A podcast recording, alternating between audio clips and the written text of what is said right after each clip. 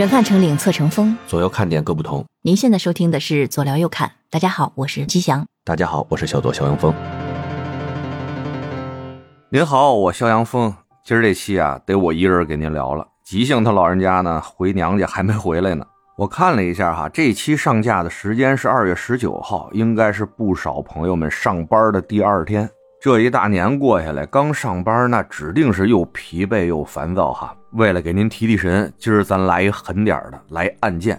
这不我媳妇正好也没在家嘛，那咱就得聊点呢不能当着媳妇聊的事儿，对吧？所以我们今天要聊的内容是一起号称完美犯罪的日本杀妻案。你 您听听这，哎呀，这内容能当着媳妇讲吗？对吧？会不会给人引起不安呢？哎，说正经的哈，为什么说这起案件是号称近乎完美的犯罪呢？就是因为这犯罪分子吧，先后用同样的手段弄死了自己三任老婆，就基本上已经把我是罪犯这几个字写在脸上了。别说警察了，恨不得当时是个人都知道杀人的是他，但大家就是找不到证据将他绳之以法，愣让这人啊逍遥法外了好几年。最后还是用了一些匪夷所思的手段啊，才让这王八蛋伏法了。这案件的曲折程度啊，你编个金田一，编个柯南的剧场版，我觉得都没问题。这事儿呢，发生在上个世纪的日本。咱们要说啊，得从一九八五年的一个秋天开始说起。在东京的池袋呢，有这么一家夜店。这夜店呢，就属于那种在日本比较繁华的商圈里边经常见的那种有陪酒女郎那种夜店。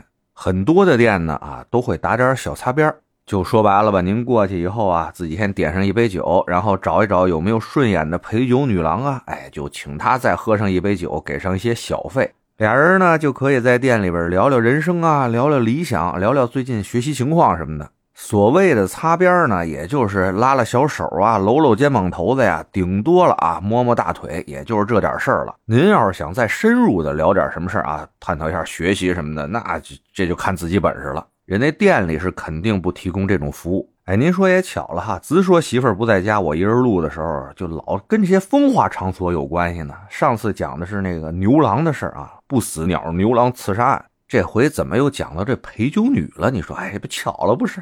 不过仔细想想啊，咱好像这节目还真讲过几期，说是在日本那些风化场所到底是怎么回事啊，在哪儿怎么玩都能玩什么，然后多少钱，讲过几期好像。您要是感兴趣的话，可以自己往前翻着找找吧。哎，我也都是听说的啊，听他们那些那个不好的那帮人跟我说的。我这好学，就是就是打听打听，然后跟您说说啊。哎，怎么就越解释越觉得那么有点苍白无力？继续说。在这东京池袋那家夜店里边啊，有这么一位陪酒女郎，名字呢叫做李沙子。一九八五年十月的一天啊，这李沙子正在单位上班呢。这几天啊，李沙子的生意不太好。他所在那夜店呢，在池袋地区呢，就属于平平无奇的这么一家小店，而且呢，店里也没有什么特别有名的头牌哈，所以生意呢也就那样，一般般。人家池袋那块因为周边有几个大学，所以好多那种夜店呀，什么喝酒的地方，哎，都特流行找那个，甭管真的假的，那种大学生过来陪酒来。有些店呢，还主打那种 J.K. 主题哈，那种学生装、学生裙这种，哎，就是一个青春靓丽、有活力。好多那上班族的中年油腻大叔啊，特别喜欢上这种店去。而且您想想，那是什么时候？八二年代，八五年。是日本经济最蓬勃发展的时候，那时候日本人就是花钱花钱买买买，什么都是钱。而且那时候他们流行什么呀？就是日本上班的男人，如果一下班你就回家，会让在家的妻子瞧不起，觉得你这挺大的老爷们了，一下班就回家，外面一点社交都没有，这没能力啊，属于。那您想吧，当时那帮油腻男手里又有钱，老婆又不管，那就风化场所玩起来了吧？就整天过着那种我相当鄙视的生活啊！哎，再说回到李沙子他们这家夜店，因为没有这种年轻漂亮的女孩，所以客人来的比较少。偶尔来一些客人呢，也是外面别的地方好店啊，实在没地儿了，过来将就将就的。最主要呢，这帮过来将就将就的客人，也大多数不会找这李沙子。一呢，是因为这李沙子啊，在众多的陪酒女郎里边，的确算是样貌平平。还有一点吧，就是八五年那年，李沙子已经三十三岁了，在这陪酒女郎这行业里边，已经算大大的老前辈了。在日本那种极端推崇白幼瘦的社会里边啊，这李沙子甭管从外形还是从年龄啊，干陪酒女郎这行，的确是不大占优势。话说这一天啊，李沙子在店里边又在那卖单呢。其他几个同事呢，还真都有客人在那陪着聊天呢，就他自己啊，在那没事闲的抠手指头，正那抠得过瘾呢。哎，从外面进来一位衣冠楚楚的男士啊，看上去呢四十多岁，身上穿着一身考究的西服，手里拿着一公文包，那小头发弄得噼儿啪的，看上去呢就是一个高端白领的打扮哈。这李沙子看见这位进来了，蹭一家伙就上去了，那是十分热情啊。心里话了，直说你今天在这喝酒没得挑了啊，就老娘一人了。你成也得是我，不成也得是我了。经过这李沙子一番热情的推销啊，嘿，还真不错。人这位呢，还真就留下来喝酒了。那就像李沙子想的一样嘛，也没别人了。这位就跟李沙子那儿喝起来了。这一喝起来啊，李沙子才知道来的这位呢叫神谷利，还真不是什么白领啊、打工仔，人家自己是大老板。在日本，这种开公司的大老板啊，都叫社长，人家就号称是叫什么神谷某某集团的这么一社长。今年呢，四十六岁，未婚，家里呢多有多有钱的，占的是房，躺的是地啊，银行里多少多少的存款。在李沙子眼里呢，这就是一个典型的钻石王老五啊。而且似乎这位吧，对李沙子也非常有好感。李沙子推荐什么酒啊，甭管多贵，人家当时就买。而且喝完酒走的时候，这小费给的也是特足实。比如人家该给一百的吧，人家咵就扔了一千在那儿。哎呦，给这李沙子可高兴坏了啊！一直啊把人送到楼下啊，打上了车，送上了车，人都走出老远了，他还在后面挥手告别呢，并且呢，俩人定下一约会，就是明天下班以后，这神谷社长啊还来找李沙子喝酒。当然了，像你们这种有经验的朋友们都知道这种江湖话，对吧？哎，也就是说，啊，再找你去啊，我下次来一定还找你。哎，这种话吧，江湖场面话，说的人也就是说说，听的人呢，也就是听听。但虽说呢，听听是听听哈，但这李沙子啊，从内心深处还是希望第二天这神谷社长能来。而让丽沙子惊喜的呢，是第二天这神谷社长人还真来了。不但来了，俩人头一天聊天的时候呢。谈到一个挺贵、挺有名的这么一吃食，就比如什么老东京烤白薯吧，啊，说这李沙子没吃过。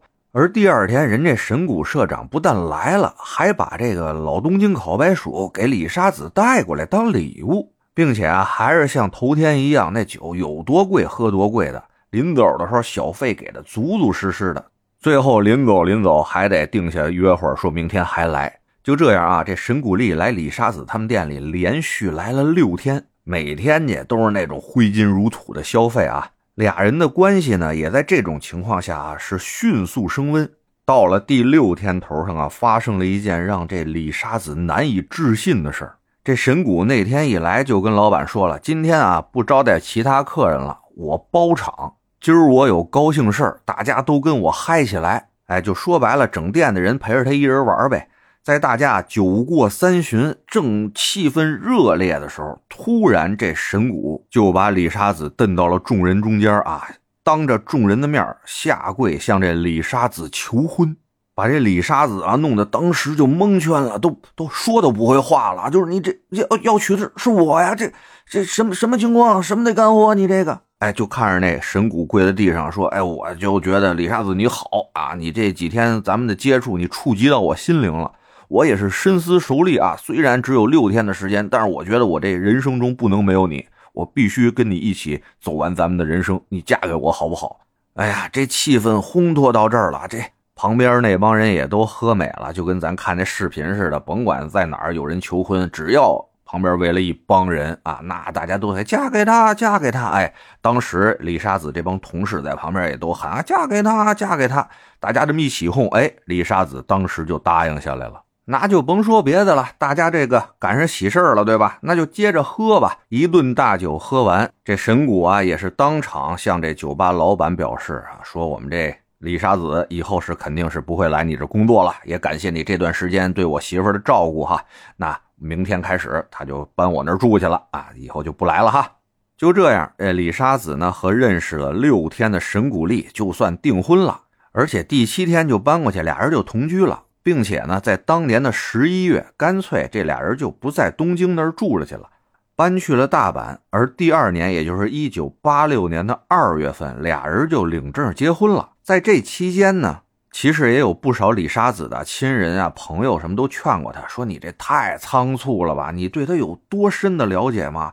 这一结婚，对不对？这不是小事儿，尤其是吧，这李沙子在东京那边有仨闺蜜，关系那是特别好，有点金兰姐妹那意思了。她们呢是反对最激烈的，就说你这也太快了，的确，你得再了解了解呀。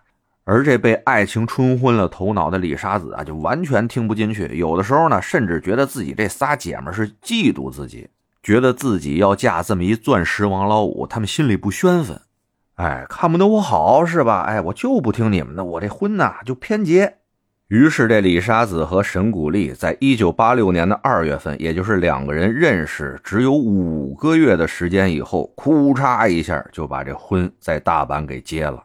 结完婚以后呢，这沈古啊照样对这李沙子是相当的好啊，让这李沙子就觉得吧，行，这爷们算抄着了。虽然说比我大上那么几岁啊。不止那么几岁了，十几岁呢。但是这爷们大，他会疼人啊，是吧？反正这李沙子就觉得自己过得挺幸福的吧。不过呢，大家也都知道，这日本女性啊，一般结完婚以后就家里蹲了啊，不出去上班了，在家里伺候老公了。她呢，之前又一直在东京，在大阪这边啊，没什么朋友，所以呢，在平常的生活中，多少感觉有那么点寂寞。哎，这时候啊，这神谷好男人那劲儿啊又上来了。好男人就是我，我就是神谷力啊，这劲儿又上来了。说，哎，老婆呀，你不是感觉到寂寞吗？这样，我知道你有仨这金兰姐妹哈，都在东京那儿，关系呢好的不得了了。这样吧，我请个年假，带上你呀，咱一块儿出去玩一趟去，也叫上你那仨姐们儿，所有的费用啊我来承担，全当陪你散散心了。你看好不好？这李沙子一听，那这太好了，咱就赶紧的吧。于是呢，就跟自己那仨姐们联系，说咱上哪玩一趟去。他们呢，选定了日本南部的一个叫石环岛的地方，是一个比较偏热带一点的旅游海岛吧。但是呢，从东京和大阪啊都没有直飞的飞机。于是呢，两边商量好了，在一九八六年的五月二十号，先啊飞那霸机场。再从这那霸机场大家集合了以后，一块儿往这石环岛飞。没过几天呢，就到了大家约会那日子了哈。神谷和李沙子这两口子呢，还早到了一天。五月十九号的晚上呢，就到了那坝那地方了。俩人在这当地的酒店还住了一晚上。据后来这李沙子跟几个姐们透露啊，那天晚上这神谷啊相当卖力气，那叫鱼水和谐呀。俩人整的呢，反正就。啊，特好，您知道那意思吧？第二天早上啊，这两口子就收拾好行李，打上个车，奔那霸机场跟那姐儿仨会合去了。快到机场的时候呢，李沙子接到了姐们的电话，说我们已经下飞机了，已经在大厅这块等你们了。你们还多久到啊？李沙子说我们马上就到，你们稍微等我会儿啊。刚挂了电话，她就看见自己那丈夫神谷啊，手上托着一药，说：“哎，宝贝儿，今天你这维生素还没吃呢吧？”李沙子才想起来，的确，今天从酒店出来时候太慌了，每天要吃的那维生素啊，今儿没吃。话说这俩人结婚以后，神谷不是对这李沙子就特别好吗？并且呢，就要求这李沙子跟他一样啊，每天要吃一些营养品，有些补剂啊、维生素什么的。这几个月下来，也就形成习惯了。李沙子也没往心里去，接过这神谷手里那药啊，就给吃下去了。不一会儿，这车就到了那霸机场。下车以后呢，突然这神谷的电话就响了。他就跟李沙子说：“你呀，先进去跟那几个姐们会合去，我那儿先接个电话，然后拿着行李再过去找你们去。”李沙子当时还琢磨呢：“你看我这老公多真头们哈啊，多绅士。”行了，也没多想，进去就找自己那些姐们去了。小姐们们挺好的关系，好几个月没见了，这再次见面啊，那是相当的兴奋啊。勾肩搭背的抱成一团，就在那那霸机场的大厅里边啊，那是又说又笑，姐儿几个聊了有那么个十分八分的吧。就看着那神谷丽啊，推着俩人的行李，面带愁色的就过来了。东京那姐儿几个一看，怎么意思啊？这刚见面就给我们甩脸子是吧？那处不处了？这是。后来一打听才知道，这神谷丽啊，说他接到公司一电话，有一位非常重要的客户啊，突然决定去他们公司拜访啊，要聊一个多少多少钱的大生意。这客户呢，是他磕了多长时间都没磕下来的。哎，今天正好有这么一机会，他不愿意错过，所以呢，就跟这姐儿几个说啊，这么着，你们先去。我呢，先把这客户给他弄明白了以后，再去这石环岛找你们去。反正那边的酒店呀，我都已经订好了，房间已经开了，你们到那儿啊，就办入住就完了。那东京那姐儿仨肯定无所谓嘛。这李沙子呢，也觉得自己家男人啊，工作重要，自己身边呢又有仨姐们陪着，也都无所谓了。就让这神谷啊，该忙先忙自己的去，完事儿几个人再汇合不就完了吗？于是呢，在中午十一点四十的时候。这姐儿四个啊，就登上了去石环岛的飞机，而这神谷呢，就在那霸机场没走，等着呀，坐飞机回大阪。您记住这时间啊，中午十一点四十，这个时间节点非常重要。这姐儿四个呢，一路说说笑笑啊，坐了一个多小时的飞机，就到了石环岛。下飞机以后，打上了车，就奔那个订好的酒店去了。而就是在这辆开往酒店的出租车上呢，本来一路有说有笑的李沙子啊，突然觉得有点不舒服，话也少了。刚开始呢，姐们问他怎么了，他还开玩笑呢，说昨天晚上啊，哎，你不知道神谷君那边啊非常卖力气啊，啊，折腾了我一宿，我这可能啊，哎，有点身体虚弱啊。石环岛这边又热，没准我缓会儿就好了，还没当回事儿呢。可随着这出租车离酒店越来越近啊。姐儿几个看这李沙子是越来越不对了，这汗呐哗哗的就往下流啊，就应了那个形容词了，叫汗如泉涌。姐儿几个看到这种情况啊，也有点蒙圈，说咱别聊了，赶紧吧，先到酒店进去先休息休息，不行的话咱去医院。不一会儿呢，这出租车就到了他们预定好的这酒店。姐儿几个正在那儿办入住的时候，就听见后面哐当一声。回头一看啊，这李沙子已经躺地上了。嚯，这把这姐儿仨给吓得，赶紧围过去啊！有抹着前胸、葫芦后背的、掐人中的，说你这是怎么了？另外一姐们赶紧打了这急救电话，叫了救护车了。还好啊，石环岛这地方呢不大，医院离着也不远，一会儿这急救车就到了。刚把这李沙子啊抬上救护车的时候，这李沙子呢还能跟这医护人员对话。说自己啊，觉得浑身发冷，这手脚发麻。而就在这救护车往医院开的这路上啊，李沙子人就不行了，已经昏死过去了。医生呢，在这救护车上面就对李沙子展开了紧急的抢救，包括到了医院以后啊，这抢救还在持续的进行。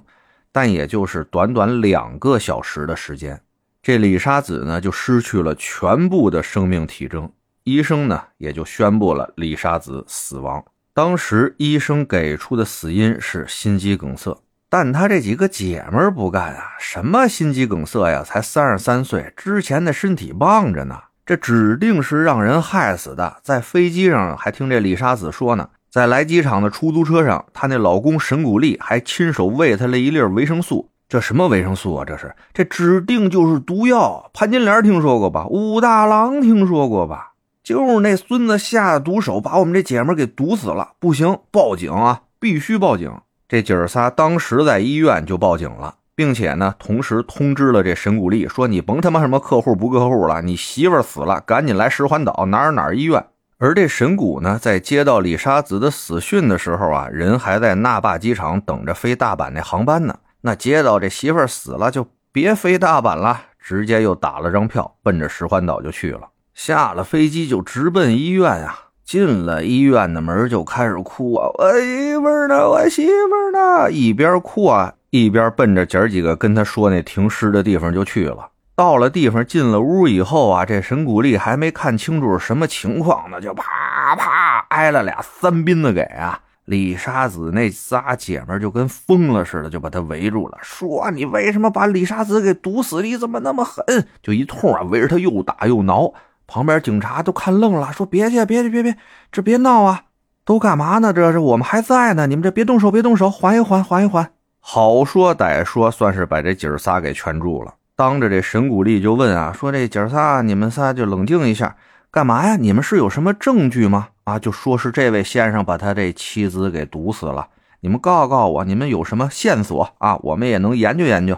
这姐儿仨呀，一边在旁边抱头痛哭，一边给出了一个让在场所有人都大无语的这么一理由。他们呀，其实什么证据都没有，唯一有的就是什么呢？叫女人的直觉。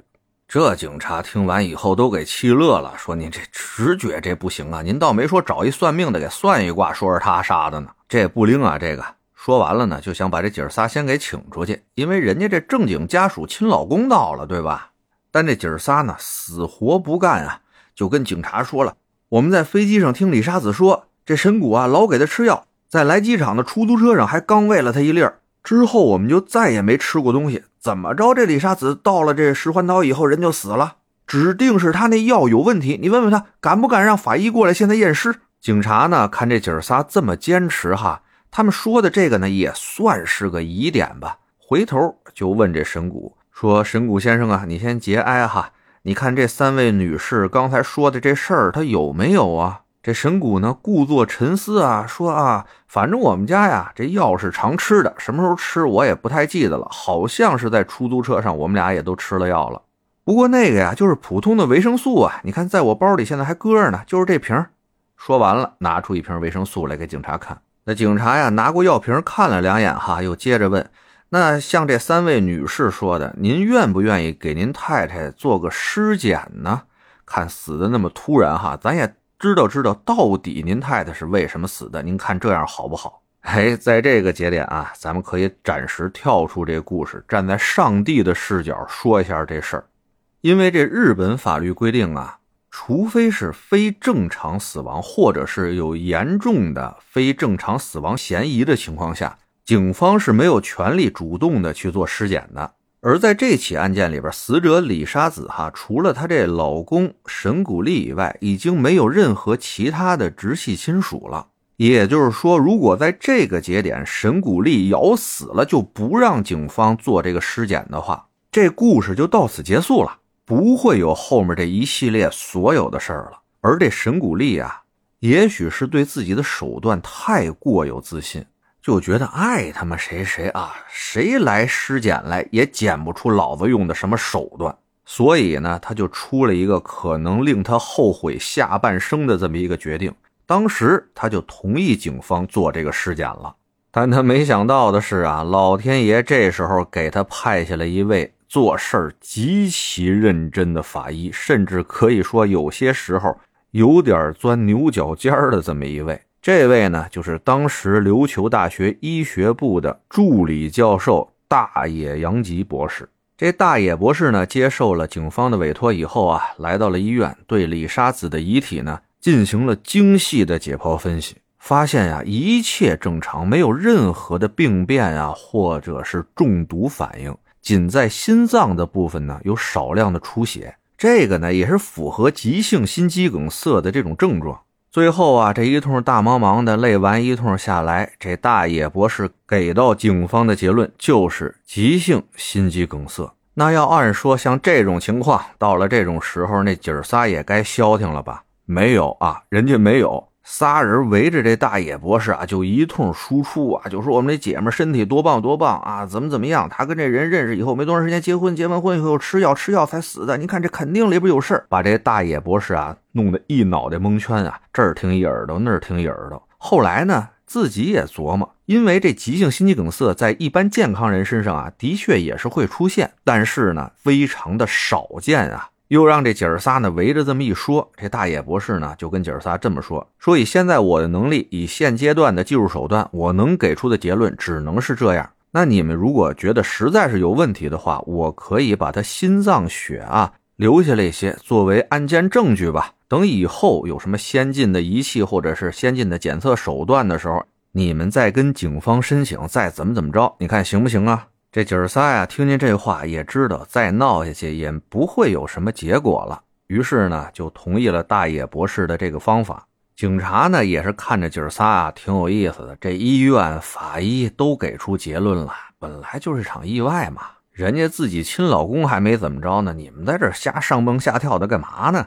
于是，在跟这个医院以及法医和沈古丽一番沟通之后吧，就把这死去的李沙子做一般性死亡案件处理结案了。而当啊，几乎所有人都觉得这事儿就这么过去的时候，这姐儿仨啊，真豪横，生生的就不放弃啊！说实话，在整个这个案件里边，我觉得这姐儿仨让我想起那猫眼三姐妹，知道吗？我的天啊！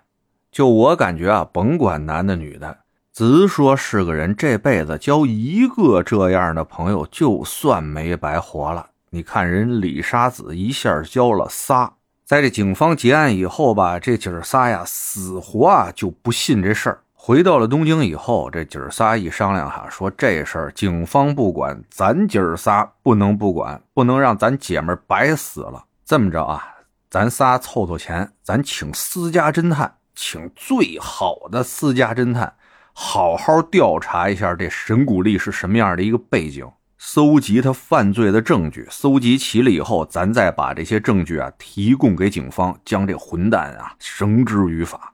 您就这么想吧，这李沙子啊，一个小夜店的落魄陪酒女郎，她能交着什么达官显贵的姐们儿？基本上啊，交那朋友也是同一个阶层的。那这姐儿仨能有几个钱？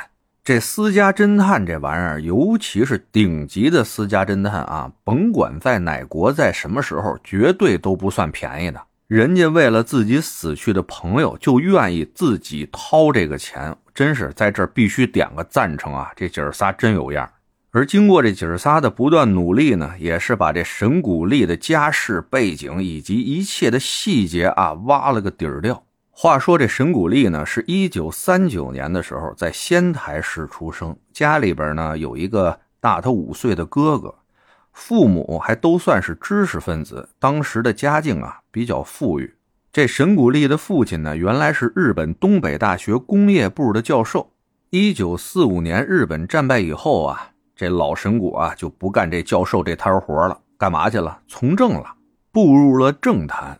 到了一九四八年啊，沈古丽九岁的时候，这父亲因为在政坛政治斗争失败，被当时的政府给逮起来了。这下啊，全家就断了脚骨了，养活这家子的压力呢，就一下全压在了那沈古丽母亲一个人的身上。这虽说是挺不容易的吧，不过沈古丽这妈呀也有出手的。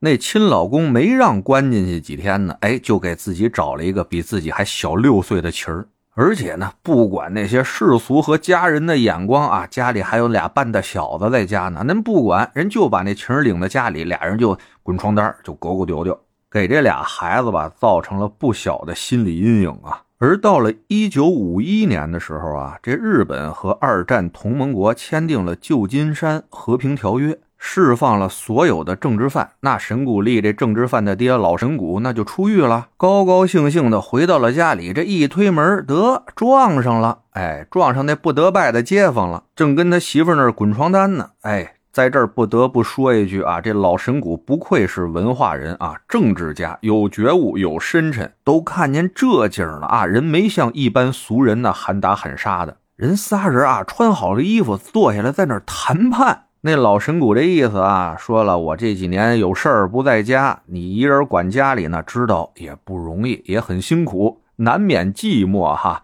啊，有点小节目什么的可以理解。但你看啊，今天为夫的回来了，你是不是就把这事儿断了，咱踏踏实实过日子？没想到啊，这神谷丽他妈啊，一口把这个建议给回绝了，说不行，我就爱我这情儿我就必须跟他好，必须跟他过日子。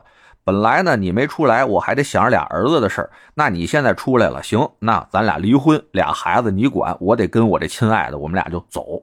而这时候啊，最有戏剧性的一幕发生了，就这琴儿啊，听完这大姐说话以后啊，紧拦慢拦没拦住啊，说大姐大姐，您这用情挺深呐，我一直以为咱俩就是高兴高兴玩玩就完了。您看您这个年纪，我这个岁数，对吧？这不合适。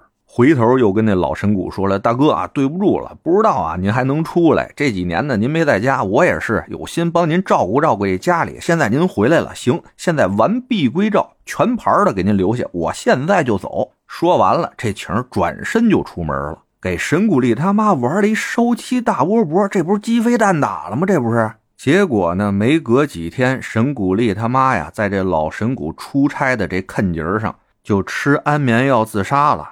当时呢，只有神谷丽和他妈俩人在家。神谷丽岁数小啊，也不懂事儿。看这当妈的一觉睡下，怎么就不醒了？那么能睡啊？这都两天了，跑过一摸，人都凉了。当时差点没把这神谷丽给吓疯了呀！赶紧四面找邻居过来帮忙哈，又联系父亲让他赶紧回来。这一通乱忙活吧，估计啊，从那时候开始，这神谷丽就受刺激了。而后呢，他这个作为政治家的爹啊，也没因为这神谷丽没了妈而对他多有照顾啊，多加关怀什么的，自己还是忙自己那摊事儿去，没怎么顾及到这神谷丽，以至于呢，这孩子就属于一个散养的状态吧。时间到了一九五八年，这神谷丽报考啊，他爸原来任教的那个大学——日本东北大学，结果呢，嘿，这孩子还挺争气，没考上。哎，这没考上大学怎么办呀？上班去吧。第二年，这神谷丽啊就只身搬到了东京，在池袋附近有这么一个书店找了份工作。到了一九六一年的时候啊，他又进入了一个音响设备的制造公司干活，而这公司呢没多久就破产了。之后，这神谷呢又找了其他的一些工作啊，但是都没干成。在这期间呢，一九六五年的时候，二十六岁的神谷丽找了个媳妇儿。人家给他介绍的是一护士，叫山下公子。刚开始这神谷丽还跟山下公子踏踏实实过了几年日子，但到了第六年头上的时候啊，还没到七年之痒的时候，人家神谷丽先忍不住了，人先开始痒起来了，跟他们当时公司的那会计叫山田江夏的这么一位，哎，俩人就开始勾搭成奸了。要说不说啊，这神谷丽有点本事。他跟自己公司那会计这奸情啊，一维持就维持了将近十年，而且呢，这十年愣没露馅是家里红旗不倒，外面彩旗飘飘啊。但跟您说啊，夜路走多了，终究会碰见鬼。这常在河边走，没有那不湿鞋的，纸里也包不住火。这到了快第十年头上啊，他这个奸情啊，就让自己做护士那媳妇儿给发现了。发现以后呢，这护士媳妇儿吧，也去这神谷利的公司闹过几次，但是没过多久啊，他这护士媳妇儿就因为突发心肌梗塞死了，终年三十八岁。哎，您听这心肌梗塞耳熟不耳熟？李沙子也是这个病因死的。而神谷丽这护士媳妇儿呢，在一九八一年因心肌梗塞死了以后，她第二年就跟自己公司的那会计结婚了。结婚以后呢，这神谷丽给自己第二任媳妇儿啊买了份保险，人身意外险，价值啊一千万日元。俩人呢结婚三年以后，也就是说，在一九八五年九月的一天，他这第二任老婆呀，在回家的途中突然倒地身亡。医院给出的结论呢是心肌梗塞，终年也是三十八岁，跟他第一个老婆啊一样的岁数，一样的死因。而这神谷丽呢，当时就以丈夫以及受益人的身份领取了自己这第二任老婆的保险金一千万日元。而就在自己二老婆死后一个月的时间里边，这神谷丽就认识了自己第三任老婆李沙子。就是咱开头讲的那一串故事啊，认识了六天就向李沙子求婚了。求婚成功以后，又隔了一个月，十一月份，这神谷丽和李沙子就从东京搬到了大阪。次年二月份，俩人就登记结婚了。从认识到结婚前后不足五个月，而在这俩人结婚后俩月不到的时间里啊，具体说啊，就是一九八六年的三月二十八号到四月五号这短短的九天时间里边。神谷丽向四家保险公司分别为李沙子购买了金额巨大的人寿保险，这总赔付金额到达了一点八五亿日元。咱都知道啊，要这保险赔的多，你付这保险金的时候给的也得多呀。光这四份保险啊，每个月就得交十八万日元。而沈古丽和李沙子结婚的时候啊，他号称的那家管理咨询公司啊，早就资不抵债了。这公司将近三年没有什么正经业务了，并且这沈古丽呢，在外面还借了不少高利贷。他这二老婆死完以后，得着那一千万的保险金啊，还还外债以后啊，也没剩下几个子儿了。而这十八万一个月的保费啊，对当时的沈古丽来说，那是相当大的一笔支出啊。但人沈古丽就是有那出手的哈，这一个月十八万的保费，人就交了一次，交了一期，还没等到他交第二期这十八万保费的时候，自己那第三任老婆李沙子，嘿，又是心肌梗塞死了。哎，咱听到这儿基本没跑了，是个人都得觉得李沙子的死没有警方说的那么简单啊。而您要知道，神谷丽这些个事儿啊，我堂堂堂跟您一说，没几分钟的时间。但这要是非官方的找私家侦探来调查搜集的话啊，一共花了将近四年的时间啊。您就想想这四年的时间，这猫眼三姐妹得花了多少钱吧？这姐儿仨是真仗义呀！哎，这姐儿仨呢，拿到了这些材料以后吧，就跟咱一样，看着里边指定是有事儿啊。又到了警察局，把这些材料全给到了警方。警方一看，这里边肯定有事儿啊。但是呢，警方不能直接采用他们雇佣私家侦探调查来的这些东西，警方还得展开一系列的调查。而在警方展开调查的这段时间呢，沈古丽这位啊也没闲着，干嘛呢？打官司呢。话说他这第三任老婆李沙子刚一死，哈，这沈古丽就拿着警方和医院出具的死亡证明，找那四家保险公司要赔偿金去了。我跟您说啊，哪国的保险公司基本上都那味儿事儿，都不傻，精得很。让您交钱的时候，他们收的痛快着呢。真说让他们赔钱的时候，可没那么简单了，查也查您个底儿掉。但分在哪儿让他们逮着个纰漏啊，说不赔就不赔。那沈谷利上保险那四家保险公司有一个是傻的吗？对吧？他还一下找了四家，一点八五个亿的赔偿金啊！你刚交了一期的保费，怎么就那么巧把这钱就得着了？你等在神秘大国买彩票呢？五点几个亿，六点几个亿，一个人说拿走就拿走了，德行啊！能惯着你们这个？查，往死里查！查完了以后，人家保险公司就说这里边有事儿，我们不能赔您。结果呢？结果就是打官司呗。没想到这一审法院哈还判这沈谷丽赢了啊，让这四家保险公司赔钱。这保险公司不服啊，于是提起了上诉。而保险公司提起上诉，以及警方收了猫眼三姐妹的这些证据以后，重新展开调查，都发生在一九九零年。这个时候呢，离李沙子去世的时间已经过去将近四年了。在这四年的时间里面呢，不但是这猫眼三姐妹在收集证据啊，还有一位也在努力的探寻着李沙子死亡的真相。这位就是当初给李沙子出具验尸报告的大野博士。咱之前不是说了吗？这位啊是一轴人，但分有点让他觉得过不去的事儿，他容易钻牛角尖儿他呢也是觉得这李沙子那么健康的一个年轻人啊，才三十三岁。死的的确是太蹊跷了。在这几年中呢，他也一直在做研究。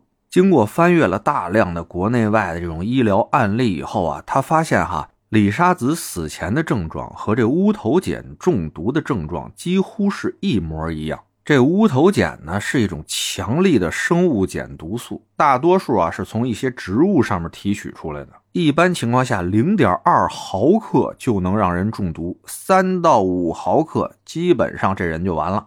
中毒的症状呢，表现为肌肉无力啊，身体局部失去知觉，头晕、恶心、腹泻、意识模糊、心律失常，直至死亡。那这就跟李沙子的死前症状基本一模一样嘛。而且我跟您说啊，用乌头碱这种毒药害人啊，那可是有传承的。最早啊，在公元前五十年左右，这世界上存在的两大文明古国几乎同时分别发生了一起乌头碱杀人案。一起呢是在埃及，那埃及艳后把他那弟弟托勒密十四世给要死了；还有一起在汉朝，大将军霍光啊，就是霍去病的弟弟，那霍光的媳妇儿为了让自己家的女儿霍成君成为那皇后，指使女医生淳于衍啊，把当时汉宣帝的皇后许平君给要死了。据我看史料记载啊，这两起案件隔得那么远，但是发生的时间相差出不了十年去，用的还都是这乌头碱。您说这算不算是有传承了？哎，这俩故事我跟您说也挺精彩的。您要是想听啊，在底下留言哈，咱可以对机会把这俩故事也讲一下。咱再说回到日本啊，大野博士发现呢，这李沙子的死很有可能是这乌头碱中毒造成的。就在这个时候呢，警方也找到了大野博士，跟他说呢，又重新启动了这李沙子死亡的调查。他这儿不是还存着三十 cc 李沙子那心脏血呢吗？看看从这血液里边能不能查出点什么来。这大野博士一看，得，这不是要睡觉天上掉枕头吗？挺好。哎，我也正想查这事儿呢。不过呢，我们大学啊没有相应的一个仪器。听说呀，最近新出了一个仪器啊，能验一些比较微量的毒素，但只有哪个哪个大学那儿有。这么着，咱拿着这血呀，一块上那大学里边借用一下人家那仪器去。最后呢，在警方的协调下，大野博士用了人家大学那先进仪器啊，从李沙子心脏血液里边发现了微量的乌头碱毒素，那基本就可以确定李沙子就是被这乌头碱给毒死的。那死因明确以后，警方就得调查了，这毒它到底是谁下的呀？现在呢，所有的证据啊都指向了这神谷利。但警方在没有任何证据的情况下，也不能随便上人家说搜就搜啊，搜搜你们家有没有毒药，这不太现实。而且这段时间啊，沈谷利好像察觉到了什么啊？这九零年的时候，那保险公司不是一审败诉，二审正在上诉吗？哎，就这时候，沈谷利选择了息事宁人，那一点八五个亿的保险金啊，人家不要了。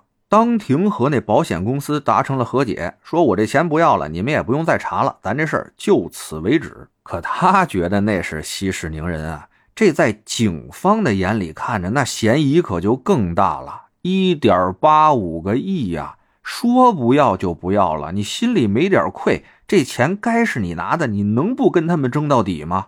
所以这警方啊，在暗中加大力度来调查这沈谷利。但还是那句话呀，抓奸要双，抓贼要脏啊！你要调查，起码得从神谷利他们家查出点什么毒药来吧？但搜查又不能搜查，所以呢，这个调查呀，一时陷入了僵局。这时间足足过了将近一年哈。正在这警方犯愁的时候，这神谷利啊，又走了一招昏棋。他当时呢，在东京足利区的一家汽车零件制造公司啊。担任财务总监，结果这孙子呢见财起意，连贪污啊带挪用公款，在东京给自己买了七套公寓，几乎每天晚上都上银座那边的风化场所 happy 去，还包养了至少三个以上的情妇啊。后来这事儿呢败露了，让公司报了警了。警方一查他呢。发现这王八蛋不但在这公司搞钱，而且就连进入公司时候啊提供的那注册会计师资格证都是假的，那就甭废话了，就逮他吧。于是，在一九九一年的六月九号啊，他就让日本警方给逮捕了。哎，你犯罪了，把人逮起来了，就可以上你那住所搜查去了吧？这一搜啊，在他那榻榻米下面发现了六十多盆附子。要知道啊，乌头碱这种毒素呢，经常存在于川乌啊、草乌啊、附子这种植物当中。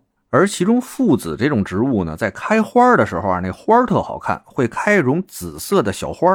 在日本呢，除了冲绳岛以外啊，其他的地方那是广泛生长啊。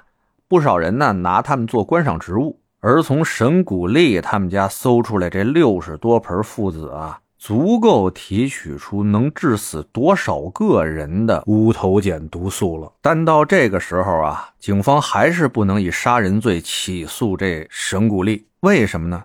因为这里边还有一个挺大的谜团没有解开。据大野博士说啊，这个乌头碱致人死亡的话，一般会在服下毒药后几分钟，顶多顶多啊，不会超过一个小时之内就发作了。而李沙子呢，是在去机场的车上吃过一粒神谷利给的维生素。到了机场呢，是十一点三十五分左右，而他和那猫眼儿三姐妹从那霸机场到了石环岛，又到了打上出租车，直到毒发是下午一点半左右，这中间可是隔了将近两个小时的时间啊！这大野博士尝试了各种方法，也求教了国内顶尖的专家，大家研究来研究去，包括裹糖衣呀、塞胶囊啊。各种办法都试了啊，顶多把这乌头碱的毒素让它延迟到几十分钟以后发作，连一个小时都远远到不了。而这连大学都没上过的神谷丽，他能从这附子花里边提取乌头碱毒素，就已经够让人匪夷所思的了啊！而他又是哪来的本事，能相隔千里之外控制这乌头碱毒发的时间呢？这所有的专家啊，都是弄得一脑袋蒙圈。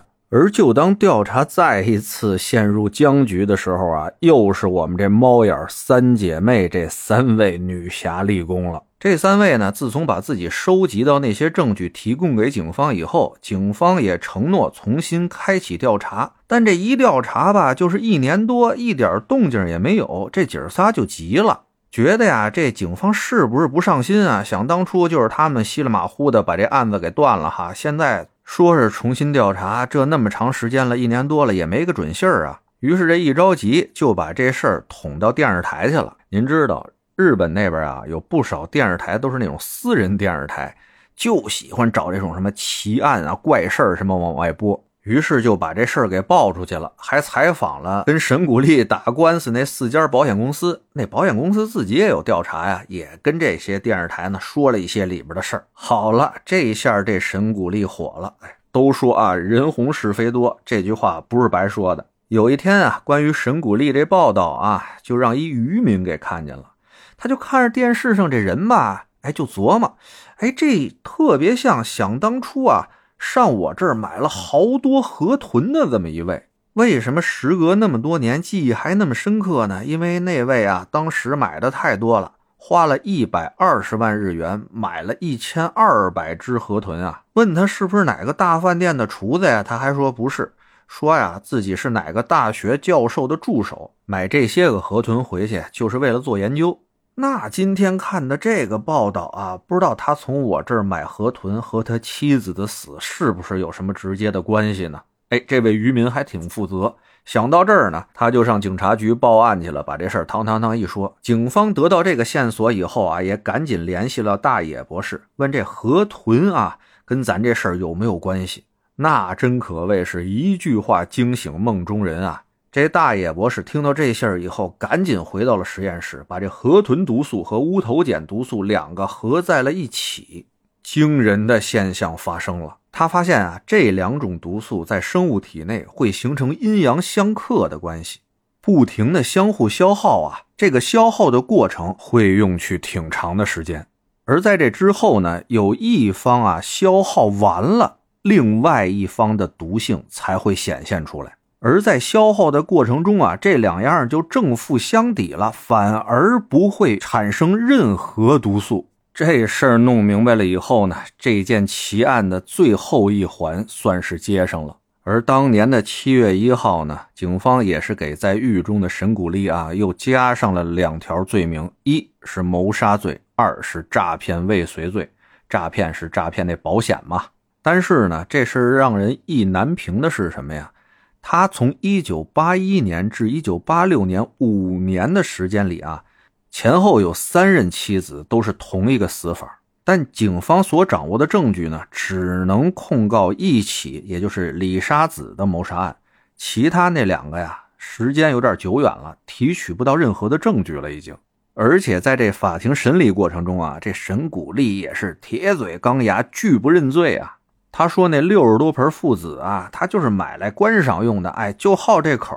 而那一千二百条河豚呢，他买来是准备开水产公司的。而且他在法庭上一直在强调啊。”虽然我有这父子，虽然我有这河豚，你们说这俩合起来能提取毒死人的玩意儿，但是你们怎么证明我提取了这玩意儿，并且把这东西用在杀李沙子的这个事儿上了呢？其实警方在这方面完全没有过硬的证据。但还是那句话啊，当所有人都认为这件事是你做的时候，那证据过硬不过硬已经不重要了，只要有证据就行。日本的法院呢，就是在这种证据并不过硬的情况下啊，判决了这神谷利谋杀罪名成立，判了他一个无期。他不服啊，上诉到二审法院，二审法院维持原判。神谷利还是不服，再次上诉，日本最高法院驳回上诉，确定执行无期徒刑。就这样，那神谷利在牢里边啊，还是坚称自己是无罪的。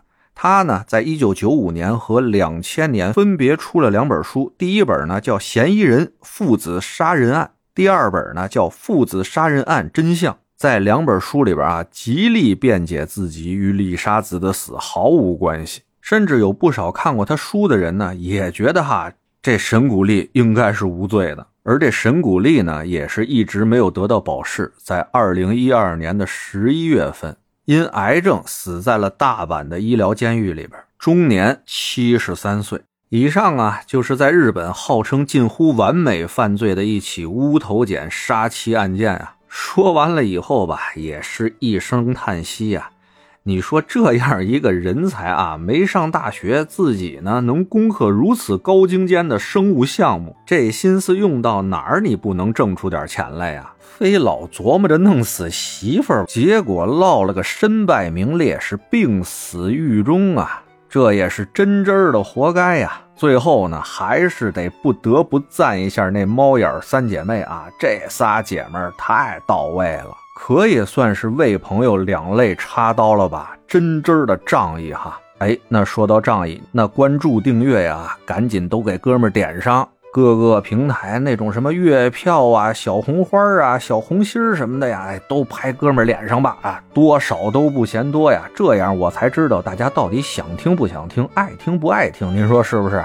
也算个正面激励呗。我先谢谢您了，今儿就这，回见了您呐。